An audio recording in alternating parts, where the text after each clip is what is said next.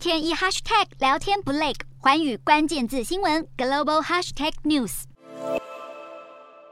美国党内其中初选如火如荼的进行，又有几个州陆续揭晓两派当选人。纽约州备受关注的曼哈顿选区由民主党资深众议员纳德勒拿下。纳德勒是众院司法委员会主席，在国会里拥有强大声势。而在全美最大摇摆州佛州，众议员克里斯特成功赢得民主党提名。不过他在十一月要对上的对手是共和党如日中天的迪尚特。迪尚特不但是现任佛州州长，更被视为是能够取代川普角逐下一届美国总统的人选。另外，在奥克拉荷马州，拥有川普背书的共和党众议员穆林击败了同党另一位川普追随者。值得注意的还有，科罗拉多州的共和党参议员普里欧拉在近日宣布要跳槽敌对阵营，改而加入民主党。普里欧拉表示良心谴责促使他的换党决定，不过他也声明自己的意识形态没有改变，往后在堕胎和枪支议题等相关法案表决上还是会坚持保守派理念。此外，《纽约时报》近日披露，共和党的非营利组织在去年收到了一笔十六亿美元的政治现金，来自电子制造大亨赛德。由于非营利组织的政治募款花费没有金额上限，也无需公开款项用途，因此常被称作是黑金。这笔十六亿的黑金巨款，不但让共和党在今年其中选举获得庞大金钱支持，